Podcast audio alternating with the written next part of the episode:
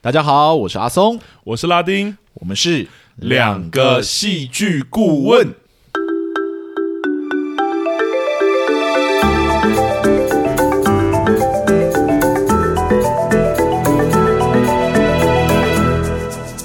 哟，谢谢大家回来收听我们的节目。欢迎大家。走过了美国、泰国与韩国这三个国家，我们接下来要带给大家的作品分析是来自哪一个国家呢英国， ？Yeah，没错，接下来我们两周会选择英国的一部电影与一部影集来跟大家分享。嗯，听完的观众啊，如果你喜欢我们的节目的话，都欢迎可以到我们的粉专跟我们留言，我们也会回复大家。是或者说也可以到各大的 podcast 平台帮我们评个分。哈，嗯，嗯留一点你的想法下来，我们也会定期去收，就是对你们的留言，这样啊对，当做是给我们一点点鼓励啦对，。讲一个比较熟悉一点的五星评价，拜托。对，五星评价，五星评价，这样。对，但其实只要真心留言或是真心对我们的评节目的评价，我们其实都蛮乐意听取的，而且我觉对啊得真的蛮重要的。必须说，每一次收到新的评价的时候，我们其实都非常非常的开心，真的啊也让我们有持续把节目做下去的动力。嗯所以，如果大家真的呃对我们的节目真的是喜欢的话，拜托就是给我们一点动力，去帮我们是留个言，这样是好。事不宜迟，我们就进入到我们今天的主题吧。今天要带给大家的是来自英国的哪一部电影呢？零零七生死交战，没错，就是前一阵子上片的英国大片《零零七生死交战》哦，是说跟鱿鱼游戏一样，我们这部好像又没有搭上它的热潮。我觉得这好像快变我们的特色了。对啦，但没关系啊，热潮过了，我们还是很愿意跟大家分享我们的看法。毕竟我们的 podcast 的性质比较特殊，偶尔错过一些热潮也是挺正常的啦。是是对，是，那在我们开始之前呢，呃，例行公事必须要提醒大家，我们接下来是绝对会爆雷的，所以请大家斟酌是否要持续的听下去。另外一嗯个呢，就是我们的观点都是主观的，无论你是同意或是不同意我们的看法都没有关系，我们只是提嗯供一个不一样的观点给大家参考，大家当成娱乐听一听就好。是好，那我们事不宜迟，请拉丁这边来为我们做一下《零零七生死交战》的剧情简介吧。好，没问题。那《零零七生死交战》呢，是由米高梅以及勇士制片公司制作哦。那它是由凯瑞·乔吉·福永担任导演的英国谍报动作电影。那二零二一年在全球上映，那其实也掀起不少的讨论了啦。对，虽然我们又没有搭上了。 那他故事其实是从庞德的女友啊马德琳的过去开始的。那他描述他因为爸爸是魔鬼党的党员，所以小时候被追杀的回忆，然后接续上一集，就是 其实有点久之前的上一集《恶魔四伏》的剧情哦，描述退休的詹姆斯·庞德啊，因为一个生物武器公司被魔鬼党入侵，抢走名为海格力斯的危险武器之后，他重新接受任务，过程中也重新遇见马德琳。那他知晓马德琳的秘密之后啊，也发现自己其实有一个女儿，而且在最后呢现身，然后来拯救这个世界。嗯，对，我们刚才已经说过有暴雷了哈，所以爆雷了最后他真的现身了，应该是不会再有他演的零零七的下一集了啊、是除非是前传。 前传也被他演掉了， 是对啊，对啊，所以大概是这样。那其实这算是我们第一部讲谍报主题的片，而且其实我觉得也算是好像我们第一部讲系列电影哦。对啊，因为上汽虽然之前是漫威宇宙的，但是它跟其他漫威电影的关联其实没有那么直接。是，对，然后所以这一部其实是第一部我们讲这样的。那不知道阿松以戏剧顾问的角度来说，你觉得这部电影表现的如何，或者是你有没有什么特别想要嗯以顾问角度的提出来说的？好。呃，先说我并不是零零七的粉丝，所以嗯我也不是特爱看那种间谍片的电影的人，这样子。嗯，但这的确不是我第一次看零零七系列电影了。嗯对，我觉得蛮有趣的，就是近年来因为漫威的影集式电影的浪潮哦，确实是让大家对于长篇故事性的电影系列又掀起了一番讨论。这样，嗯嗯那谈到长篇影集式的电影，《零零七》绝对是榜上有名的系列电影 嘛，就连嗯，二不十是五部哦，对啊， 就连不是粉丝的我也或多或少接触过一两部，你知道，就是《嗯零零七》的电影这样。那但我这一次在观赏《零零七生死交战》的时候，确实也让我对于所谓影集式电影产生了一点点的困惑，哦也因此我想要针对这类型的电影提出我的疑问。哦，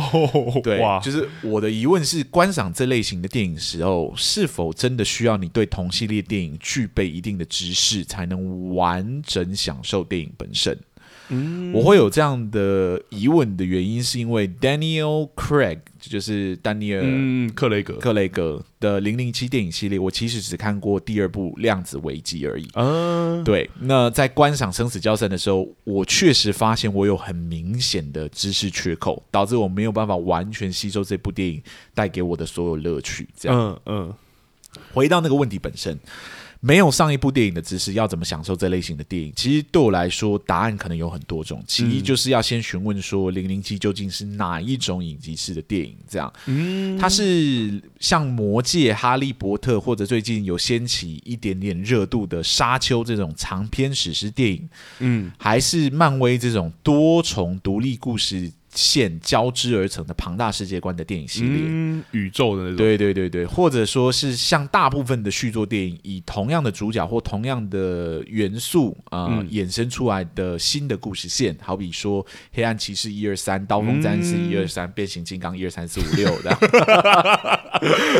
是，，对， 呃，如果是第一种的话，那势必是很难中途插入去观赏的。毕竟长篇史诗作品其实就是把电影当成一部故事在书写，只是因为篇幅过长，所以必须拆开来拍摄这样。嗯，但零零七是历经好几代演员重启好几次的角色，是其实要说它所有的系列是一部长篇的故事，恐怕是很不精准的描述。嗯对，这应样该不是，若是漫威那种，因为有好多位主角英雄，呃，每一个作品的独立性都够强，所以它是可以拆开来观赏的。而当他们汇集在一起的时候，又可以被当成一部长篇的故事欣赏，弹性其实比较大。这样，嗯，呃，零零七每一部的任务都不一样，遇见的反派也都不一样，而且最终都可以制服，呃，有始有终。在这个基础上面，其实很难是第一种史诗类型的。是是，那詹姆斯·庞德本身是单一主角线，嗯呃再怎么错综复杂，也很难延伸出像漫威系列电影这种多元主角的庞大 你世说界零观。啊零一到你知道吗零五零 的，对，所以其实也很难是第二种漫威的电影这样子，是漫威是类是型的电影。没错，三以删去法来说呢，《零零七》其实是属于第三种续作类型的电影，主要是以相同的元素，好比同主角或者是同元素去刻画从新的剧情的路线。是，角色或许会有一些成长啊、呃或许会延续上一部作品的一些影子，但主要还是以全新的故事书写，是会出现全新的反派啊、其实漫威的电影系列啊，就是英雄电影的续作系列，好比是啊说《雷神索》一二三，其实也是这种概念在对写，对对，只是他们最后可以汇整成在一起这样。嗯，那站在这个基础上呢，我其实认为《零零七》的电影其实不应该出现知识缺口而导致无法看懂的电影的问题，这样。啊，它最低最低的限度也应该要将此问题降到哦最低就是最续低跟才续可以作差不多，对，要是跟续作的感觉差不多。它它是一个重启的故事，它是一个是新的系列，这样。是对对对对对。那零零七这一次的生死交战问题正来自于此，这样。哦，好比开始的女主角小时候的故事线，刚看到前半段的时候，我其实不知道为什么我要这么巨细靡遗的去看一个跟零零七没有关系的女主角的故事线，这样。啊，因为第一时间我也没有认知到她其实是女主角的啊、啊对， 我事后查了才知道说，原来这位女主角就是马德 Madeline，对对，在上一部《零零七》电影《魔鬼四伏》的时候就已经出场过，并且成为零零七的爱人，而且还是同一个系列的电影之中第一部《零零七》呃那个皇家夜总会里面就有登场的反派。白先生的女儿哦，这么重要的角色，若一开始不能 catch 到的话，其实紧凑的节奏就会成为一种负担嘛。对对，因当为然可啦能会有一段剧情你完全没有办法看懂，或者懂你不知道为什么会被塞在这对，里，或者有这样真的莫名其妙，对。那另外一个例子就是，好比《生死交战》里面，庞德原本已经退休了，却因为一个组织啊、Spectre 或者叫魔鬼党，是而决定重回战场这样子。嗯而这个决定也是需要观众对上一部电影《魔鬼四伏》。呃，有一些了解的嗯人才有办法立马理解零零七的动力到底何来。是，毕竟 Spectre 就是他上一部在对抗的大组织跟大反派这样。是是是，呃，中间零零七有去找 Blow Blowford，就是那个呃魔鬼党的老大，魔鬼党的老大，对对他在审讯他的时候呢。呃，如果没有上一部电影的知识，你可能也不会知道这嗯一刻的对话的意义到底是什么，也更不理解为什么 Blowford，呃，在《生死交战》这部电影一开始要策划对詹姆士的暗杀，啊，懂？为什么他要恨他，嗯到希望他误解他身边的爱人，希望庞德就是孤寂一生这样子。嗯，那不知道 Mr. White 与 Spectre 这个组织的人就不会理解，应该说就更不会理解生死交战中最终的大反派是怎么诞生的，你知是道吗？ 是，就是那个呃，那个 Lu Lucifer，对 Lucifer 到底是怎么来的？对这对样，对，以上种种都让我觉得，我好像得把这一整部电影的系列，就是 Daniel Craig 以所有主演的版本的《零零七》全部看过，我才有办法融会贯通《生死交战》这这部这部嗯，大电影结局电影里面，它到底在讲什么？啊，因为它又作为大结局，，对， 只能说我一开始并不是抱着这样的期待进去看电影的，毕竟是我之前看过的《零零七》电影并没有这个问题嘛。是啊，我在看《是啊量子危机》的时候，其实也不需要我对前作有太多的知识，我也能看得很多的看，这倒是应该说我也看到很舒服了。是所以这次进到电影院去观赏《生死交战》的时候，其实是没有做好准备的，懂，对，导致我在观赏的过程中产生了很多的疑问。是，对，是到后来我回到家里的时候，我才开始查，嗯，就是说，哦、为什么电影会有这些安排的时候呢？我才知道说，哦，原来如此。 了解，原来他上一部有提到这些事情，原来这里的反派呃讲这些话的意思是这样等等之类的，懂好像我得看过上一部，我才能理解这一部到底在讲什么。懂这样，那我并不是在怪罪这部电影不应该承载的上一部作品的元素往下发展剧情，是这样是是，但平心而论，我确实觉得，就算有这个特色好了，以零零七一贯的特质来说，它也不应该有过多的场景是需要我看过前作才能融会贯通的剧情这样。是毕竟已经有新的反派了，角色也迈入到下一个阶段了。在安插老桥段的时候，应该要更谨慎一点，才不会让作品变成一种嘖粉丝的粉丝向的作品懂。对，而是像我这种即使没有接触太多零零七知识的观众，嗯也能享受的大众作品。这样，是这也是我在看这部电影的时候，我觉得比较不满足的地方吧。我懂，因为我会觉得好像一般可能这种续作，你可以用一些上一集的彩蛋啊，或是一些东西来做连接，对但好像不能到有知识缺口，或甚至是对于剧情会有荒谬，或是不知道为什么的。对，因为的我在这种看的时候，我真的对有好几度想说啊，到底为什么这一边会这样安懂排懂剧懂情懂这样？因那为我像像刚举那个什么钢铁人一二三那种都一样，是就是是其是实基本上你当然看一定会比你有看过第一集来的是享受的乐趣可能有落差，但不会到断裂。是 对，但这部片真的也是有一些角色，像一开始说那么聚焦在马德琳，好像马德琳好像很重要这件事情上，其实就会有一点点想说为什么？对，我想说，哎、重要的不是零零七嘛，怎么会是马德里？对啊，而且因为之之前稍微有涉猎过他的作品，就想说庞德女郎不是一直 换吗？对啊，这个多特别，这样这个特别到就是还特别帮他拍一个全传这样对。对对对对对， 哎，好啦，那反过来问拉丁好了，嗯你对这一部电影你看完之后，他身为一个零零七系列的尾巴作品哦，对、嗯你对他的评价怎么样？你的感觉是什么？其实必须得说，以一个就是很喜欢在闲暇时间，然后空闲时间去看爽片的观众来说，是就是我。 我其实觉得这部电影在它的动作戏啊，还有庞德的那种绅士幽默啊，然后还有耍帅这些东西，其实都有娱乐到我。对啊、他是他以一个爽片来说，他真的是蛮好看的了。是啊，是啊，尤其是又一开始那个爆炸，哇！对，对啊，但我其实蛮特特别想要讲的，反正是这部电影，我觉得它以悬念来推动剧情的结构啊，我觉得这点蛮有趣的。是那我觉得这种电影通常以一个悬念可能作为开始这件事情，然后吸引观众的好奇心，然后用衍生更多悬念的方式不断推动后面的剧情。那这样的结构其实，在侦探剧啊，或者这样的谍报剧里面都很常见。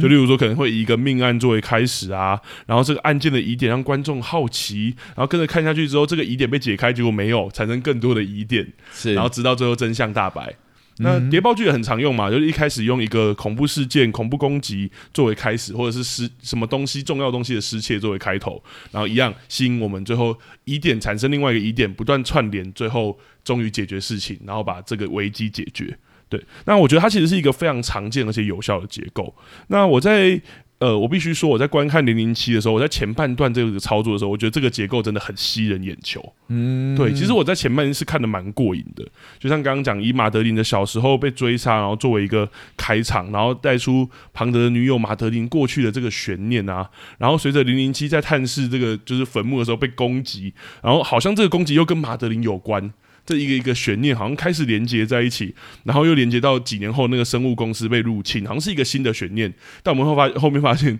它又跟魔鬼党还有马德琳好像也有关。嗯，然后又跟马德琳那个回忆里面那个面具人萨芬好像有关，然后我觉得他就一直吸引我，这样哇，一直好奇下去，所以我必须说，就搭配这当中穿插这些动作戏，我觉得电影的前半段真的是让我看得很过瘾哦。嗯对嗯嗯嗯但是，嗯， 我想大概也到了这个时间了，但但是 对，但是我觉得电影在中间的时候，我觉得节奏很明显。不像前面很紧凑，然后我会这么那语带保留，是因为我要讲一个有点凶的是，我觉得甚至到我有点不耐烦的程度。啊，对啊，因为我觉得它的主因，其实我觉得成也萧何，败也萧何啦，就是它以悬念推动剧情的结构，在中段很明显出现了一个问题，什么问题？就是我们刚刚有说嘛，这这种结构它要用悬念产生新的悬念，然后才能影响到我们的好奇心这件事情，让我们自然的可以跟随每一段安排的剧情。可是我们刚刚说，在《零零七生死交锋》里面，马德琳啊，还有面具人啊，那个还有魔鬼党啊这些的悬念，魔鬼党这些的悬念，在整部电影的前半段其实就交代完了。对啊，对啊，因为我们我们刚刚有说嘛，我们知道马德琳小时候原来是被面具人萨芬救了，就是他那个危机其实是被救了，被面具人救了。然后面具人是为了要报灭族之仇，所以要跟魔鬼党复仇，所以才偷走那个海格力斯。然后他也真的在剧情的前半段就灭了魔鬼党，而且也跟马德琳见面，然后借着他的手，或者说借着庞德的手， 杀掉了那个那个布鲁福布鲁佛。是对所以好像就完成复仇了。然后马德琳也完成他跟这个复杂的过去的一个告别，因为他也确实帮了之前那个救了他的人，杀掉了他最想杀的人。是，我想说电影应该结束了吧， 可是因为悬念全部都在这里处理完啦、啊可是我发现我看手表，发现电影还有整整三分之二到二分之一的篇幅，还没有演完，这样，对，还有两个小时四十三分钟，就是总共两个小时四十三分钟的电影，大概只进行到一个小时多多而已。嗯，左右而已。所以我想说，要怎么办？那创作者确实赶紧就跳出来跟我们说，事情还没有结束，也就是这个萨芬有更大的阴谋这件事情，或是说恐怖攻击。是，但其实前面我们借由那个基因资料库的庞大这件事情就已经知道了，所以其实，在悬念这个地方，我觉得很有趣，是不管你有没有直接讲吼。其实观众如果知道了，就不叫悬念了。 是你没有直接说，哎、凶手就是我，就是拉丁。可是你前面已经展现出来，其实对观众来说就不是悬念了，我们就已经知道这件事了。那但电影的中后段，他好像又一直在重复玩这一个其实已经被揭露的悬念，我就觉得觉得整个中段我其实看得很累，有点疲惫这样。对，那当然，电影它有加几个小悬念啊，例如说马德琳的孩子啊，到底是不是庞德的啊，这些是这些小悬念。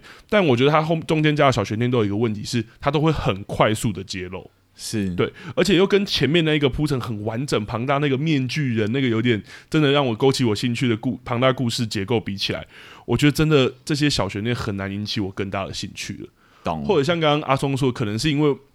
我也没有看过前面《恶魔四伏》等等，所以我对于马德琳跟庞德的故事，搞不好那个孩子对有一些粉丝或观众来说，确实是一个超级巨大的惊喜或悬念。是，但对我来说，我就觉得就哦，就是他有一个儿子，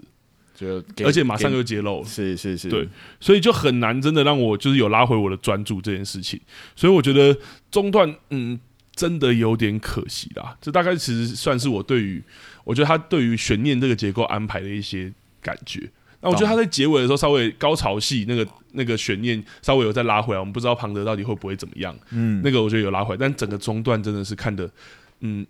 节奏有点拖沓。对啊，因为他对在处理双反派线嘛，所以对，就很奇怪，就是对好像一个反派亡了，我们应该就没没东西可以看是啦。是是是是。就后来又他又硬成为反派这样。对，诶，其实说到这个反派，我是对有点想问阿松诶，哦， 你要问我什 么？切的突然，对不对？ 怎么那么突然？这样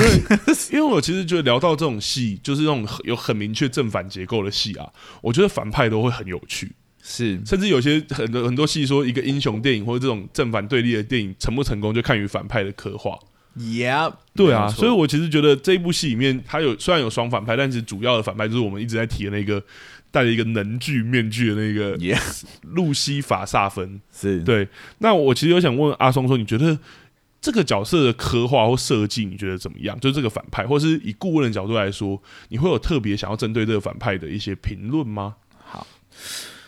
嗯、我刚刚有说嘛，其实，在生死交战里面，需要太多的前提概要，才有办法去好好品尝这样。 是，但我觉得即使不需要，我其实对这部电影还是有我自己不太满足的地方。哦，对，那就是你刚刚讲到的反派。 哦，这是你不满意的，对，有人说英雄的成就是由反派决定的，反派够好就能刺激出更多英雄的特质出来。这样，是生死交战里面，其实我对 James Bond 就是詹姆斯庞德，嗯呃，是拯救世界的这个大英雄、这件事嗯情，其实没有太多的兴奋感或震撼感。这样，嗯呃，其原因其实就是因为我觉得这部剧的反派就是 Lucifer Safin，、嗯其实没有刻画的很成功。哦，对， 呃，他的问题总共有两个，对我来说，嗯嗯其实是第一个就是呃，它的功能性的问题，这样。功能性，威胁感不足，这样，因为它的功能性而导致它威胁感有点不足的问题，这样。是然后第二个就是它的行为逻辑其实有点矛盾，这样子，嗯、主要是这两个原因让我觉得这个反派的刻画没有很成功，这样。是那先来聊第一点好了。其实要作为零零七呃这一个系列的最后一部作品 s a f i n 这个反派无可避免的是要面对一个问题，嗯，那就是上一部作品的反派，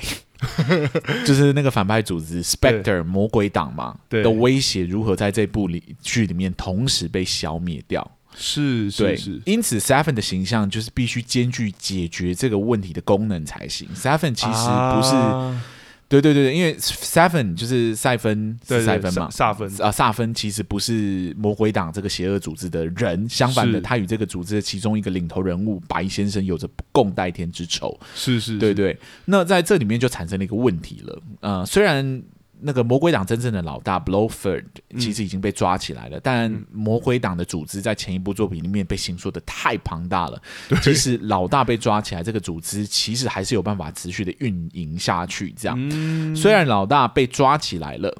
但 Spectre 这个魔鬼党这个威胁应该如何解决呢？嗯这部电影采取的手法就是让新的反派，也就是 Safin，嗯去帮忙歼灭这个组织。嗯，但他的操作其实还是出了问题哦，因为让一个哦新的反派去歼灭另外一个反派组织，很容易让我们误以为这个新的反反派其实不是坏人的感觉。是啊是啊，对，完全这部电影其实一开始一直让我们误以为 Spectre 才是一切的幕后黑手，就是魔鬼党才是一切的幕后黑手，这样。对对对，詹姆斯·庞德追查路线，一路到古巴的时候，准备潜入呃 Spectre，就是魔鬼党很重要的会议的时候，没有想到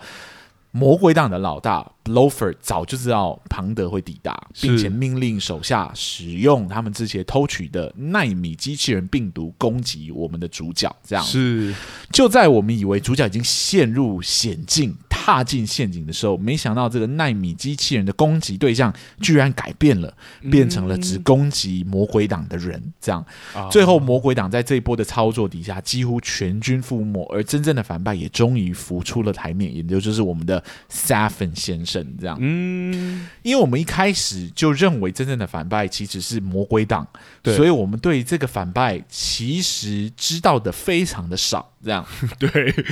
他第一次的登场居然不是造成主角 James Bond 就是詹姆斯庞德的危机，反而是相反的替他消除了这个危机，嗯顺便一举歼灭了上一部电影的很大的一个反派组织。对，而且是整个组织哎，我是有对吓到，最后还透过了很巧妙的手法，让女主角带着这个纳米病毒带进监狱里面去见。这个组织的大老大就是嗯 Blofeld，、最后对也成功干掉了这个大反派。是老实说，，你不讲，我还以为 Seven 才是这部电影的主角。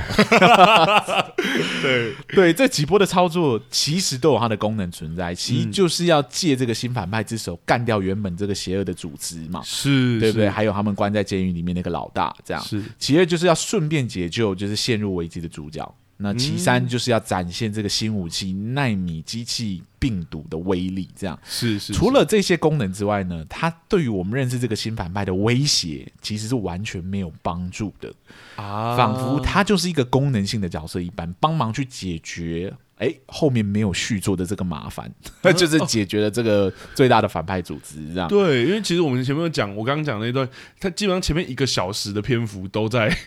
都在对都在处理这个东西，所以等于说这个角色有一个小时的篇幅没有被情说到。对，然后还帮忙主角脱离危机，对，帮忙介绍这个纳米机器人的病毒的威力有多么庞大，这样。啊他本身对于这个世界的威胁何来？嗯打上一个问号，对吧？对他在解决他是有深仇大恨的组织之后，就是魔鬼党，他想去危害世界的动机又何来？这样子，哦这个是真的 很奇怪。在这些问题都还没有解决的时候 s a f i n 无可避免就沦为了一个功能性的反派嘛，它的作用就只是让主角有一个可以抵抗的目标罢了。实是际上，它的动机曲线啊、线条啊是很空洞的。哦，是是是，对，那实际上具有威胁性的其实也不是它，而是这个纳米机器病毒，而且这个病毒还不是它研发的，而是从国家那边偷来的。是对，这些都是就是会让我觉得这个作品的新反派其实有很大的问题，这样，嗯因为这个反派其实没有成就英雄啊，他只是让英雄做英雄可以做的一些例行的公式而已，是所以我才说他是一个功能性的反派。懂。它本身的刻画好像真的没有很就没有到你会觉得哇哦，我眼对睛为之一亮，或对他的动机有多么让你值得省思。或者说我前面用前面在讲悬念的时候，我也会觉得说他的悬念好像一开始那个复仇反而很强，动机很强烈，对，但他复仇成功好像就哎，也就那样。对就就可以了。复仇完了之后，他应该就是成为一个普通的人这样。 对对对对对， 殊不知，我不知道他哪里来的资金，哪里来的团队，有办法就是懂。重新建起那个岛，然后让这个岛可以持续的做赌啊，这等等之类的。嗯，反正他成为新反派的理由，突然间很不顺理成章，但也就发生了，也是这样功能这样，对，哦就是所以功能性的发生了。懂这。样所以第一个问题好像是它有很存在各种功能性，但它本身那个角色的主体或者是线条好像没有出 来。对，所以我在看的时候，我就是想说，啊，你这个反派怎么 这么不反派的感觉？这样有时候还是让我觉得你很英雄这样。嗯，对啊，对啊，，对，好了，那第二个问题呢，就是我刚刚有讲的嘛，他的行动线条其实让我觉得很矛盾，很常会让我觉得很矛盾，应该这样讲。是对，呃，这个矛盾会导致它的功能性感会更加的加强，这样。嗯，好比说，剧情的一开始 s a f i n 这个反派杀到 Mr. White，就是白先生的家里的时候，他会毫不犹豫就杀掉女主角的母亲，是，而他的说法是这样子做才能让白先生嗯，更体悟到痛苦。这样是是，但反过身来的时候，他却在可以杀掉那个年幼女孩的时候，选择救下跌进冰河里面的女主角，嗯，这是为什么？如果他的目的是要让 Mr. White 就是白先生感到痛苦的话，杀掉这名女人，难道不会让他的感到更大的痛苦吗？而且杀掉女儿，通常儿女反而是更痛苦。对你杀掉老婆，你已经毫不犹豫杀掉老婆了，你也原本准备要杀掉这个女儿了。对对，然后他在他掉进冰里的时候，你却选择不杀，为什么他选择不杀？嗯，对，这就是让我觉得懂而且电一影开始就让我觉得，哎，为什么你要救他？这样对，而且电影给的理由也没有给理由啊，他讲那个眼睛也不是理由啊。对啊，对啊，所以就会想说，你好像就是哦，因为杀了他之后，故故事剧情没有办法。法 ，James Bond 就没办法跟他谈恋爱了嘛，啊对不对？就没有后面的剧情了嘛，对啊。 哦，还有剧情发展到后面的时候 s e v e n 就是赛芬这个大反派，嗯是抓着詹姆斯庞德的女儿作为威胁，要詹姆斯把枪放下来。嗯嗯嗯，但詹姆斯把枪放下来之后，我始终看不懂这里的时候，他为什么不直接把詹姆斯庞德杀掉？哦，完全。对，就是他其实可以，他旁边有人啊，可以直接用枪干掉他啊、旁边是拿那种就是机枪那种，然后对围一圈大概四五个人哦。如果他的目的是要感染整个世界的话，那那个时候最大的威胁不正是前来阻止他的这一群人吗？是啊，是啊，庞德吗？是啊，那为什么明明在可以杀掉他的前前提底下，他却选择不杀呢？但就是又打上一个很大的问 号。呃，呃，因为杀了他，这故事就没有办法对前对进嘛，对不对？詹姆斯庞德的死亡就会变得很无聊，这样好像没有很伟大，这样对，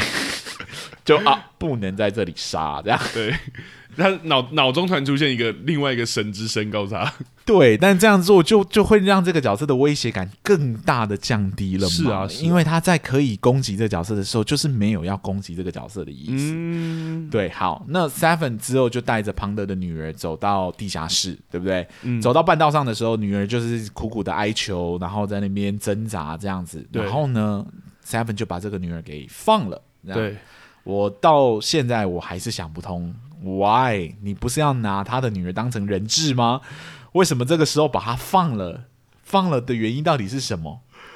完全看不懂，对，因为他感觉我我看的时候是感觉那个女儿好像有咬他，所以好像有做一个痛的姿势。但是就算是这样，他后面的台词都还是很奇怪。他就说什么什么你不要我的保护，好啊，没关系。我想说对哈，原本是在保护他，是不是？对啊，你有在保护她吗？就是你把她交给庞德，他庞德就会保护得很好，保护的很好啦。对啊，何你不必呢是是抓他当人质吗？怎么现在这边突然用对，所以才会觉得很奇怪。这样，我在看的时候就哎、诶有一点看不懂这样。对，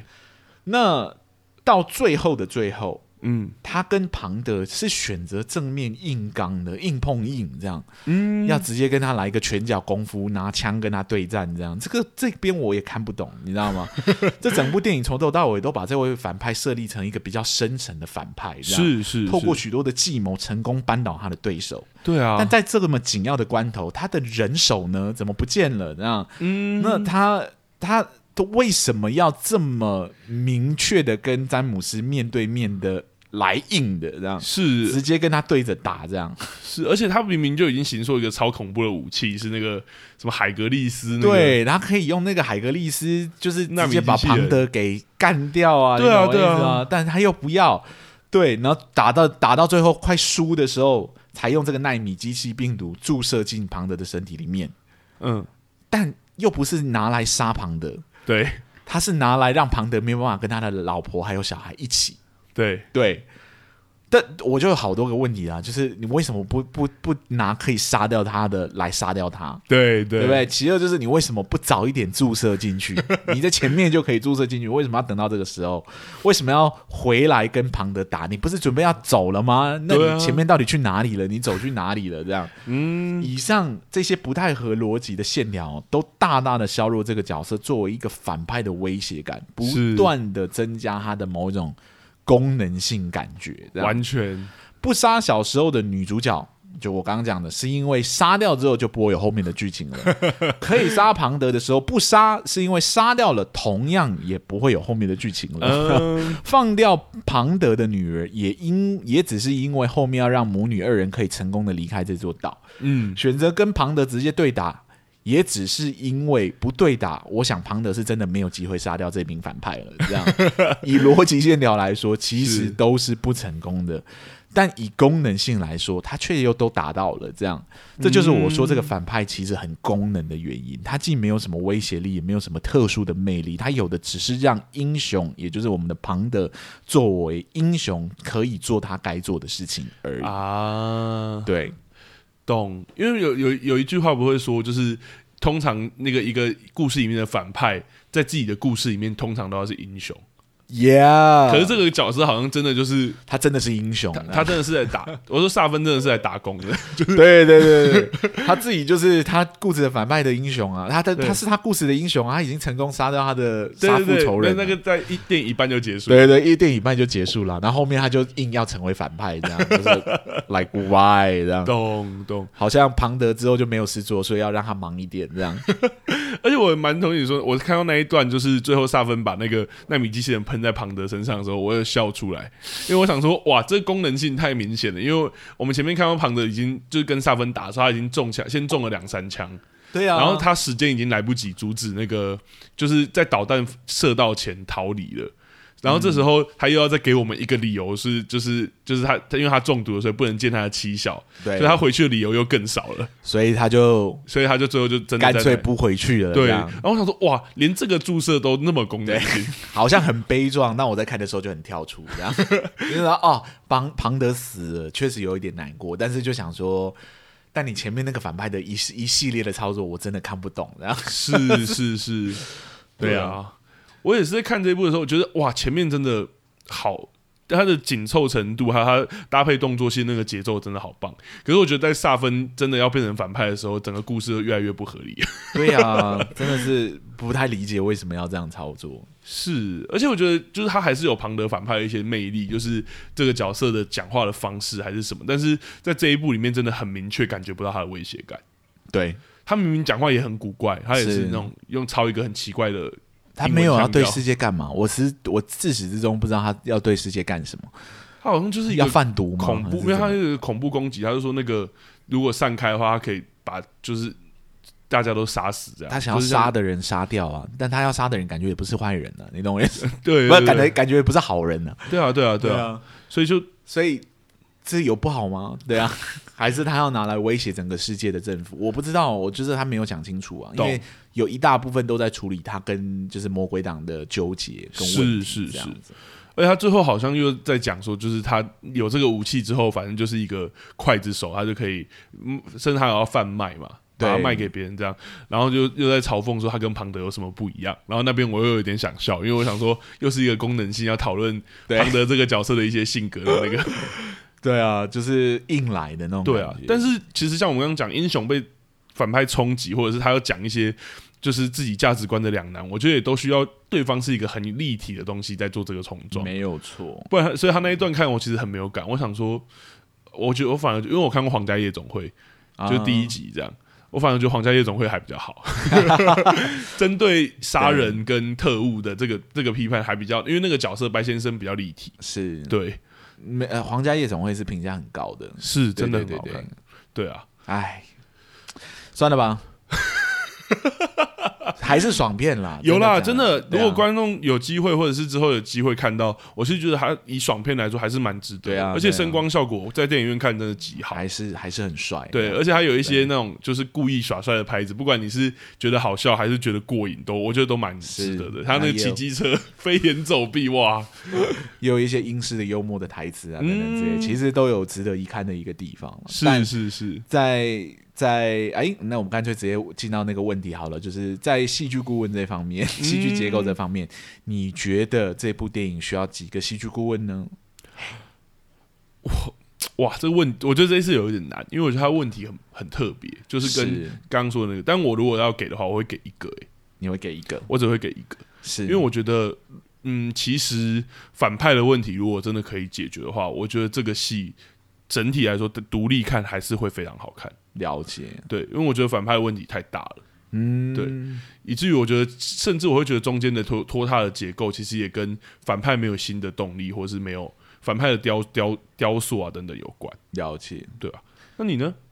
我这边其实也会给一个，然后跟你的理由其实是相同的，确实哦懂就是反派的安排其实是有问题的，嗯因为他让故事在中段的时候就失去了某一种方向跟目标。懂对，那之后的反派的行为又都没有办法解释清 楚，又不太合逻辑的情况底下，他需要有人去帮忙雕塑一下这个反派的形象应该要懂，怎么被呈现。哦就是它的功能当然是，我觉得我们会讲功能性，就是它的功能当然我们是同意，一定要这样。当然庞德不可能在那个那个时候死，是但怎么让它合理这件事 情？对啊，这个就是一个很大的问题啊，是啊对我来是说，啊这样。嗯，但就还是总归而言啦，对，就是它它作为一部电影来看，其实还是蛮精彩的，有它精彩的一个地嗯方。我可以理解为什么它的讨论度其实普遍都是正评这样。是是对，是，那可能需要看过很多前传的作品之后，看到这一部才会有深深的对于庞德的死亡感触很深这样。我其实有看的时候有这种感觉，因为它就是毕业典礼嘛。那对那前面的其实一定是要堆堆积情感的。是对啊，啊嗯，嗯，好吧，那我们这周聊一部电影，英国影集不？英国电影的话，那我们下一周就是要聊英国的影集喽。嗯，那我们下一周要聊哪一部呢？其实有一点点时间，有一点点久了，但我觉得它是蛮代表性的，呃我记得它第二季的时候没有到很久吧，好像一两年。有一两年了嘛。对好像一两对对年对但是对，那就要去擦，它其实很难念，因为到底要直接念去你的世界末日，还是去擦的世界 末日？啊反正就是有脏话的一部对片。对对对对 对对对，然后一二季我们应该都会聊到。，对对，因为它是它是连贯的，是听说它是连贯的，因为我们必须讲要找到短的英国影集，我们也算找了很久。啊，对对对。找不太 到。原本我也有在想说，还是我们就来聊九号密室，但它那个结构又对，又很不好聊，它每一对部又可以当独立的电影来看，这样是啊是啊，是啊对，所以也没关系。最后我们就是绕了一大圈，找到了这一部。其实呃，一每一嗯一季一季都各八集，所以也是算短。这样是，而且其实也有人说这一部的在英式幽默的刻画上，或者是英式的台词上面，是所谓什么么黑色幽默这件事，好像这一部真的蛮蛮有代表性的。处理的还不错。这样是啊，是啊，其实我蛮期待的。我也蛮期待的。好啦，那同样的，就是如果你喜欢我们今天这一期的内容的话呢，麻烦大家可以帮我们评个分、留个言，这样让我们是知道你们的想法跟看法。这样是，那有任何想要私讯我们、跟我们做交流的地方，我们都是非常欢迎的哦，非常欢迎，而且真的都会回应。对对对对，给我们很大的鼓励，感谢大家这样子。是，对，那好，我们今天两个戏剧顾问的节目就到这里喽，我好们下周见喽，拜拜拜